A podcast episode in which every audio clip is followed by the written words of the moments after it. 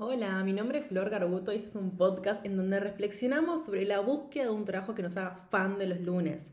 Me encontrás en Instagram como arroba Flor Carbuto, Carbuto como siempre come corta y doble T. Y si te gusta este podcast, siempre lo puedes recomendar y yo voy a estar muy agradecida. Y también lo puedes rankear arriba en la partecita de Spotify. Así que bueno, creo que mucha intro. ¿Arrancamos? Creo que hay momentos clave o bisagra en nuestra vida momentos que de alguna forma definen el inicio y el fin de una nueva era personal. Algunos de estos cambios vamos y los buscamos a propósito, mientras que otros no, ¡pum!, nos caen. Aún así me atrevo a decir que para ambos casos el proceso siempre nos sorprende, a veces más, a veces menos. ¿Te gusta la vida que estás viviendo? ¿Qué le pondrías? ¿Qué te gustaría sacarle? Como siempre, aprovecha, pone pausa amiga y llévalo al papel, que esto es oro en polvo. A mis 27 le di fin a una gran etapa de mi vida. A mentira. Los 27 fueron como el inicio del fin. El duelo se me hizo largo y me llevó un par de años reencontrarme y entender quién era ahora y qué es lo que de verdad quería. Los procesos de transformación, de transformación tienen sus idas, sus vueltas, sus tiempos. No venimos con un botón on-off para apretar y cambiar. Es algo más bien que tenemos que transitar y transitar en paralelo al que vivimos el resto de nuestras vidas. Hay una nueva identidad que se cocina mientras Laura pasas al perro, vas al chino a comprar lo que sea y vas a buscar a tu hijo al jardín. ¿Empujamos los cambios o los cambios nos empujan? ¿Qué espacio nos damos para el encuentro con lo nuevo? ¿Cuánto nos permitimos decir, no sé, no tengo la más pálida idea? O ir y venir entre varias opciones hasta poder definir por dónde es que sí queremos ir.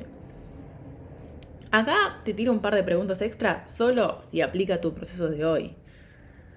¿Cuánto te cuesta reconocer que cambiaste o estás cambiando? ¿Qué cosas seguís sosteniendo por sostener? ¿Sostener lo viejo desde la culpa? ¿Por no saber? ¿O simplemente por seguir en automático? ¿Qué cosas ya no te representan más?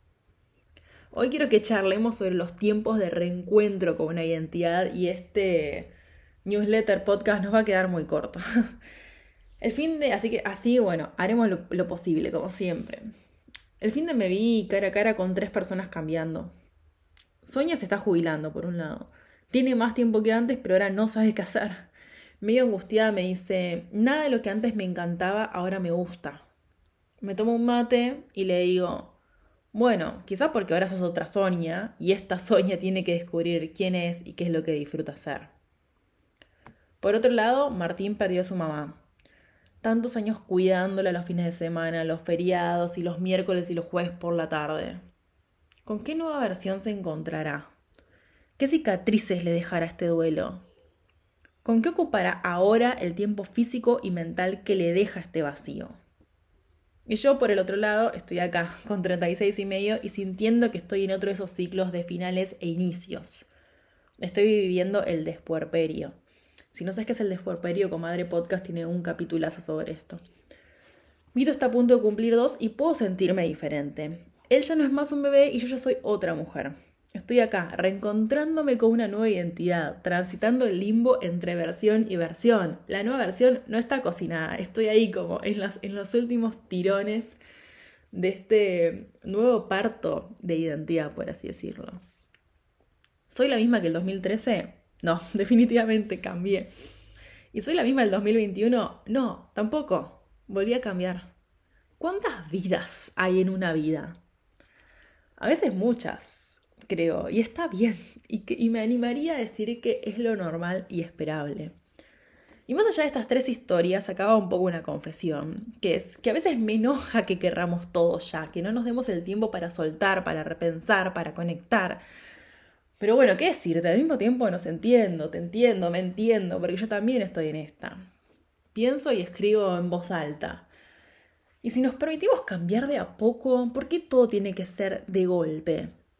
Y si nos amigamos con nuestras contradicciones, sean las cuales sean, y si somos un poco y un poco, y si hacemos las cosas con menos presión, ay, por favor.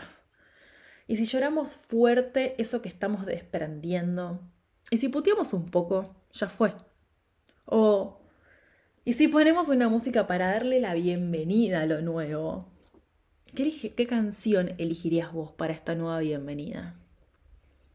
en el último podcast, o sea, el anterior a este, que se llama Las cuatro decisiones que me llevaron a tener una crisis existencial, sigo hablando un poco de esto y termino charlando, spoiler alert, sobre lo que es ser prioridad y ponernos a nosotras mismas en agenda.